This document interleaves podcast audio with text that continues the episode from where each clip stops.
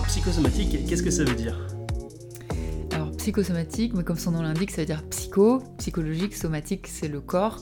Donc c'est des situations qui sont vues comme des, on pourrait dire entre guillemets, alors je mets entre guillemets des pathologies, on pourra en discuter un petit peu après sur euh, ce que ça recoupe, mais euh, euh, qui seraient des pathologies du corps qui seraient générées par la psychologie.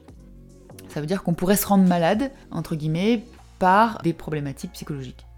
Et du coup, euh, quand on est malade, est-ce que, c'est, euh, est-ce que ça se voit médicalement Qu'on voit même le, problème physique apparaître ou, ou est-ce que c'est carrément transparent? Bah, Les deux sont possibles.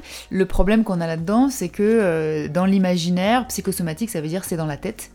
Et c'est dans la tête, bah, ça renvoie à euh, je suis fou, je suis folle, euh, euh, je suis pas normale, c'est pas quelque chose de réel. Alors que, en fait, c'est réel. De toute façon, même si on voyait pas de lésion, si on voit rien sur une IRM, sur une imagerie médicale, bah, en fait, c'est réel quand même. La douleur que tu peux avoir, elle est réelle quelle que soit l'origine, euh, si t'as mal, bah t'as mal en fait. Donc, euh, et c'est là qu'on va commencer à avoir un problème avec ce terme de psychosomatique et en tout cas euh, l'idée générale et, qui a été véhiculée que en fait les patients psychosomatiques sont les patients entre guillemets chiants et donc c'est des patients qui, vont avoir des problèmes, on va peut-être en parler après, notamment d'errance thérapeutique. Donc tu peux avoir dans ce qu'on appelait ou ce qu'on appelle de manière globale la psychosomatique, mais c'est pas le nom technique en fait hein, aujourd'hui, on appelle plus ça comme ça, mais tu peux avoir des, situations où tu as une lésion, où tu vas sur euh, une imagerie médicale et tu vas voir des lésions, et notamment ça, ça peut venir, si on lit les études ACE dont j'ai déjà parlé plusieurs fois, soit sur le podcast, soit sur YouTube, qui sont donc ACE, ça veut dire Adverse Childhood Experiences, donc ça veut dire c'est les expériences d'adversité de l'enfance, si on le dire de manière plus vulgarisé, c'est les traumatismes euh, précoces, qu'on appelle ça. Et en fait, euh, quand euh, tu, vis des traumatismes à un âge où ton cerveau est en train de se développer, et eh bien en fait, ton système de stress se dérégule évidemment, puisque notre cerveau se construit en partie avec son environnement. S'il est dans un, environnement très stressant du fait de traumatismes vécus, bah, ton système de stress il va devenir hypersensible. C'est pour ça qu'on dit que les personnes qui ont vécu des traumatismes, et notamment dans l'enfance, ils sont hyper vigilants, c'est-à-dire leur système de stress est hypersensible au danger et ils perçoivent à peu près tout euh, comme du danger. Il y a des études qui sont menées sur le lien entre corps-esprit on pourrait dire, et qui montre combien ces adversités de l'enfance, notamment, vont créer un système de stress déréglé qui, plus tard, du fait des substances chimiques que ça génère, parce que d'avoir un système euh, de stress qui est euh, hypersensible, bah, ça fait que tu as beaucoup plus de cortisol et d'adrénaline, et parfois même de morphine et tout un tas de substances chimiques dans le corps, et qui sont pas faites normalement pour euh, être dans le corps de manière durable. Et donc, quand c'est à long terme, en fait, ça va sensibiliser, sensibiliser notamment le système immunitaire qui va devenir moins performant, mais aussi le système de la douleur qui va interpréter certaines choses euh, comme très douloureuses en fait.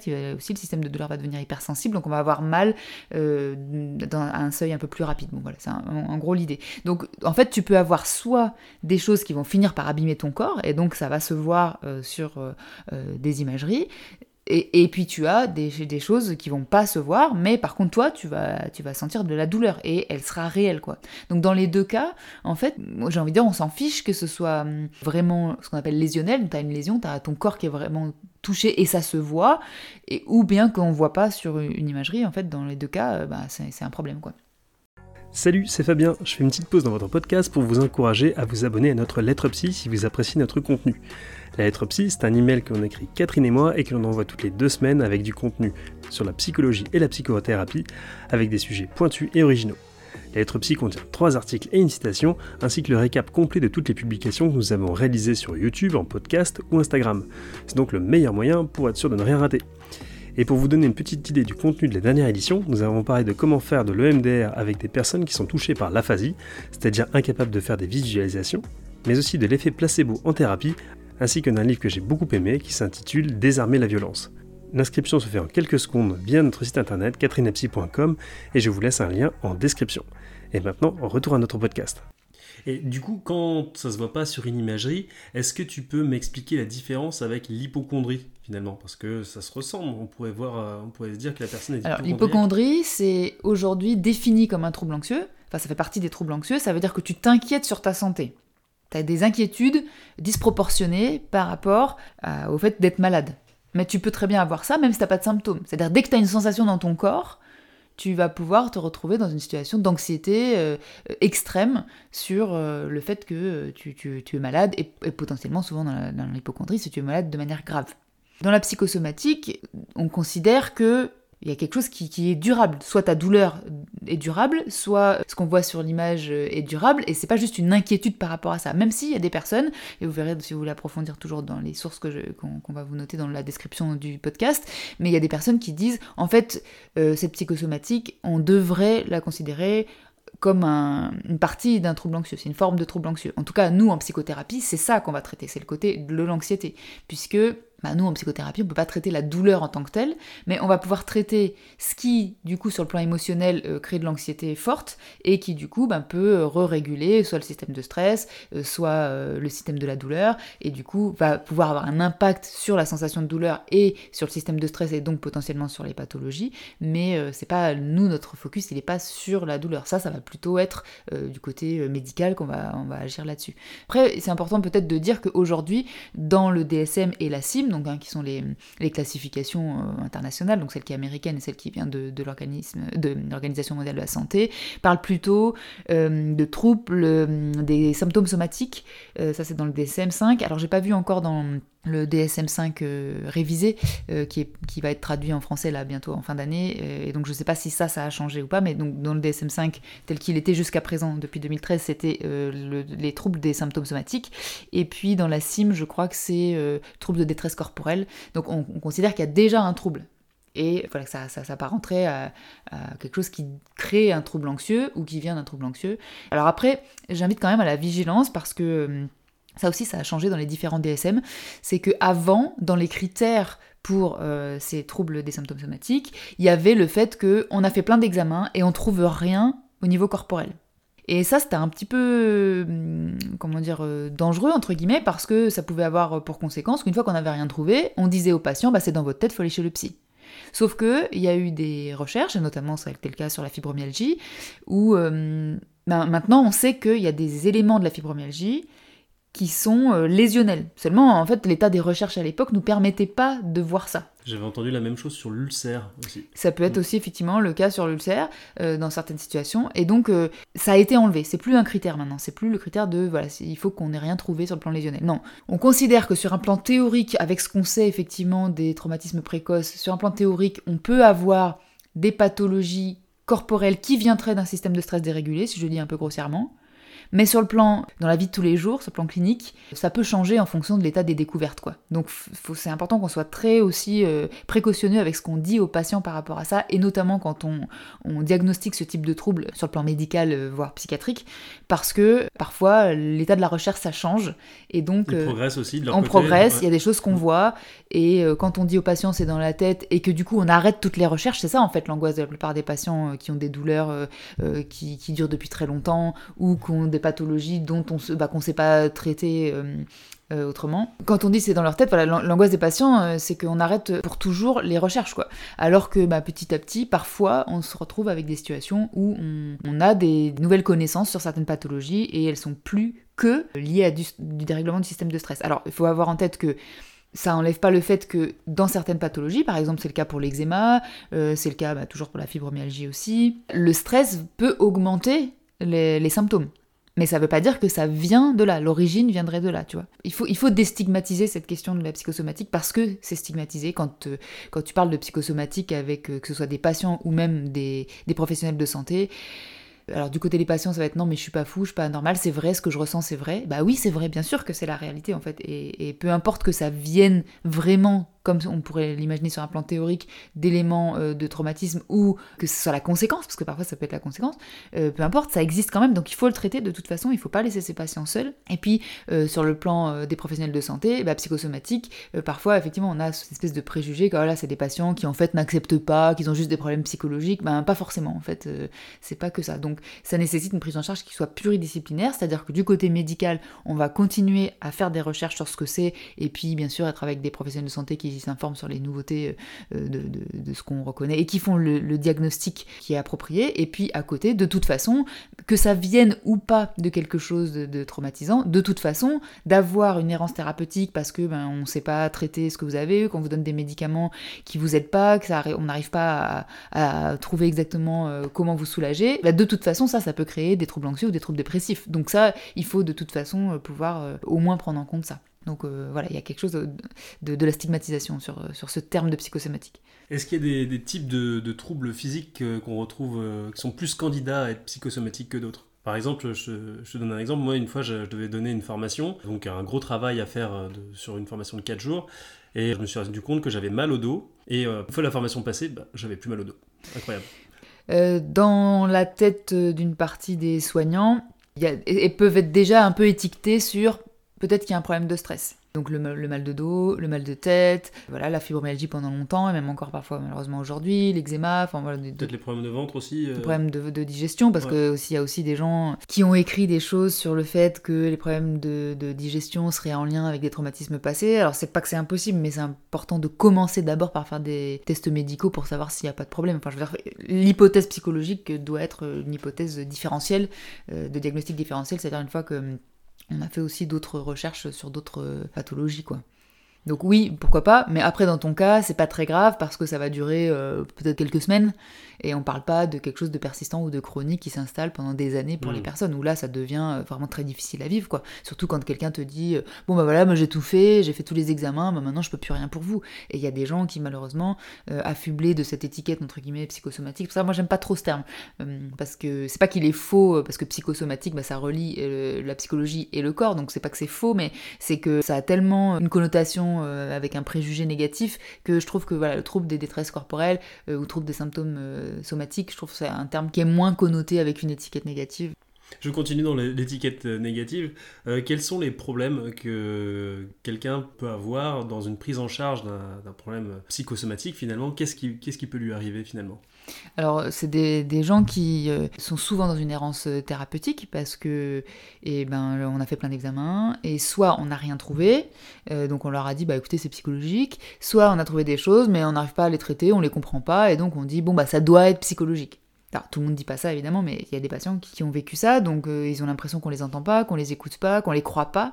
Et pour peu qu'en plus de ça, ils aient vécu dans leur histoire des, traumatismes où justement on les a pas crus, euh, ça peut être vraiment des déclencheurs. Ça très fort dessus. Hein. Ouais, ça peut être vraiment très très difficile à vivre. Et puis, euh, parfois, c'est des personnes qui arrivent, euh, donc elles finissent parfois par quand même consulter, et elles, ont l'impression qu'elles ne sont pas légitimes. C'est-à-dire qu'elles n'osent plus après aller consulter même un médecin parce qu'elles ont l'impression que bah, elles vont déranger, elles ne sont pas légitimes à consulter parce que bah, c'est un symptôme qu'elles ont euh, décrit plein de fois, qu'à chaque fois on leur a dit bah non, c'est dans votre tête ou c'est psychologique. Donc, c'est des patients qui régulièrement à force, ont commencé à développer des troubles, comme je disais tout à l'heure, soit anxieux, soit dépressifs notamment, mais en conséquence en fait de cette erreur et de cette sensation de pas être entendu, pas pris au sérieux, et, bah, évidemment, euh, si tu as l'impression que tu, vas mal physiquement, tu te sens pas bien, tu as des douleurs, euh, et que quand tu vas voir euh, des médecins, on te dit bah écoutez, non, il y a rien, on te croit pas, bah, évidemment qu'au bout d'un moment, tu peux commencer à te dire bah, je suis pas intéressant, je suis pas important, ce que j'ai ça intéresse personne, tout le monde s'en fiche de moi, c'est un peu dépressiogène ou anxiogène. J'aurais même tendance à, me dire que je suis peut-être un peu faible ou un peu fou d'ailleurs. Je pense qu'effectivement, il y a des patients qui, qui se disent ça euh, après, qui sont pas, pas normaux.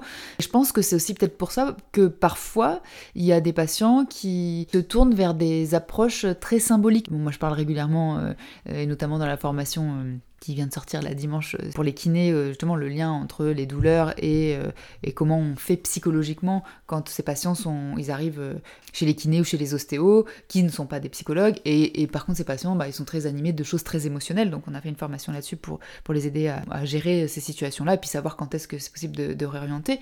Et du coup, j'explique, il y a des choses qui sont scientifiquement étudiées sur la question, mais je pense que quand au bout d'un moment, euh, on te dit que bah non, euh, il y a rien, et que effectivement c'est dans ta tête, et qu'entre guillemets, bah voilà, il faut, traiter ce qu'il y a dans votre tête, quoi, bah, je pense que c'est normal que les personnes après se tournent vers des, choses comme, euh, peut-être tu connais Michel Odoul, qui, qui, c'est de l'énergétique, euh, c'est du shiatsu euh, énergétique, donc il va y avoir des choses symboliques, ou même euh, chez Anne Ancelin, en, psychogénéalogie, il y a des choses symboliques, où elle va pouvoir dire dans son bouquin Aïe mes aïeux, que, je sais pas, il y a des, choses psychologiques, notamment héritées familialement de cinq générations avant, si tu as un arrière-arrière aïeul qui est mort gazé par des gaz pendant la guerre 14-18, ben toi, cinq ou six générations après, tu peux avoir de l'asthme. Donc tu vois, c'est l'exemple qu'elle donne dans son livre, hein, que voilà, un aïeul est euh, mort comme ça, par étouffement à cause de gaz pendant la guerre 14-18, et 5 ou 6 générations plus tard, une petite fille a de l'asthme, et c'est purement psychologique.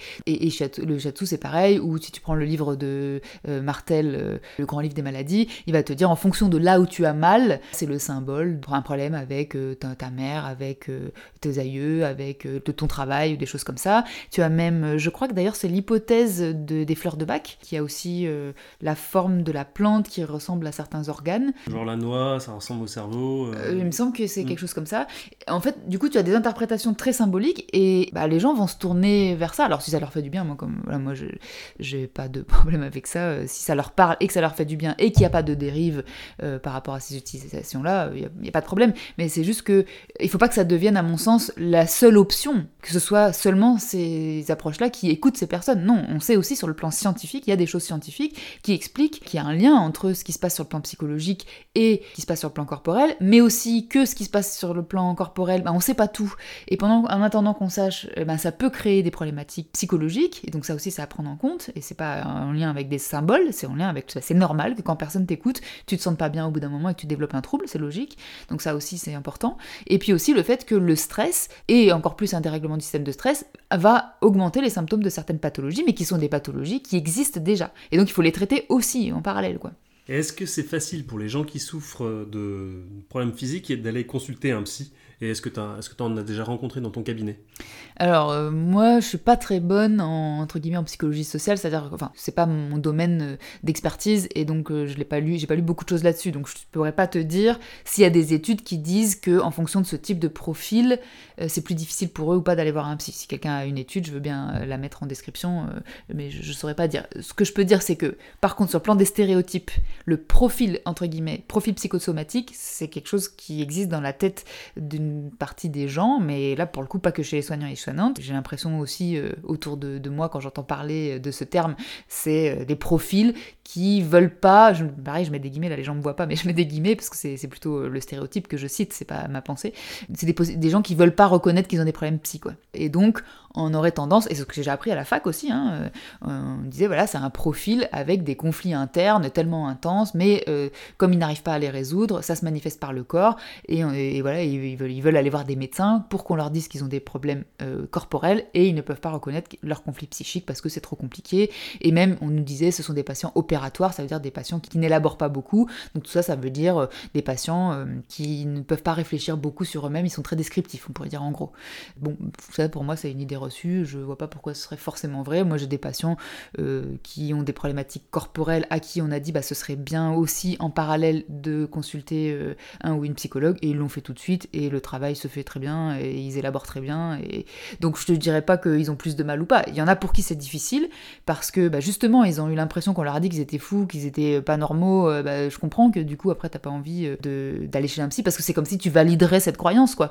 Donc ça peut être compliqué aussi. Donc voilà, je peux le dire, je pense qu'il y a de tout. T'as des patients pour qui c'est difficile. Et puis d'autres, c'est pas que c'est difficile d'y aller, mais c'est juste qu'ils veulent aussi qu'on continue à chercher et ils ont peur. J'ai des personnes qui m'ont dit, mais moi j'ai peur que si je commence à aller chez un psy, en fait pour le médecin, ça veut dire que bah, j'ai acté que c'était que dans ma tête et que j'avais pas la problématique corporelle. Et vraiment, il y a des recherches euh, qui sont, enfin, c'est des recherches très intéressantes qui expliquent que en fait, ce serait bien qu'on fasse de la psychosomatique, ou en tout cas des troubles de détresse corporelle, ou quel, que soit le terme qu'on lui donne, un, domaine de recherche à part entière. Parce que sinon, en fait, c'est soit on fait des, recherches du côté de la psychiatrie, et donc on va être un petit peu avec des biais du côté euh, très, c'est très psychologique, très psychologisant, soit du côté de la médecine, et dans ce cas, ça va être très médicalisant, alors qu'en fait, probablement que ce sont certains types de pathologies qui sont sensibles au stress, et donc on se retrouve dans, dans des choses entre les deux, et il y a même des schémas euh, qui ont été faits pour montrer que psychosomatique, ça veut dire plein de trucs différents. Effectivement, sur un plan théorique, il peut y avoir des choses psychologiques, donc du côté des traumatismes précoces, mais il y a aussi, bah, comme j'ai dit, euh, des pathologies avec des lésions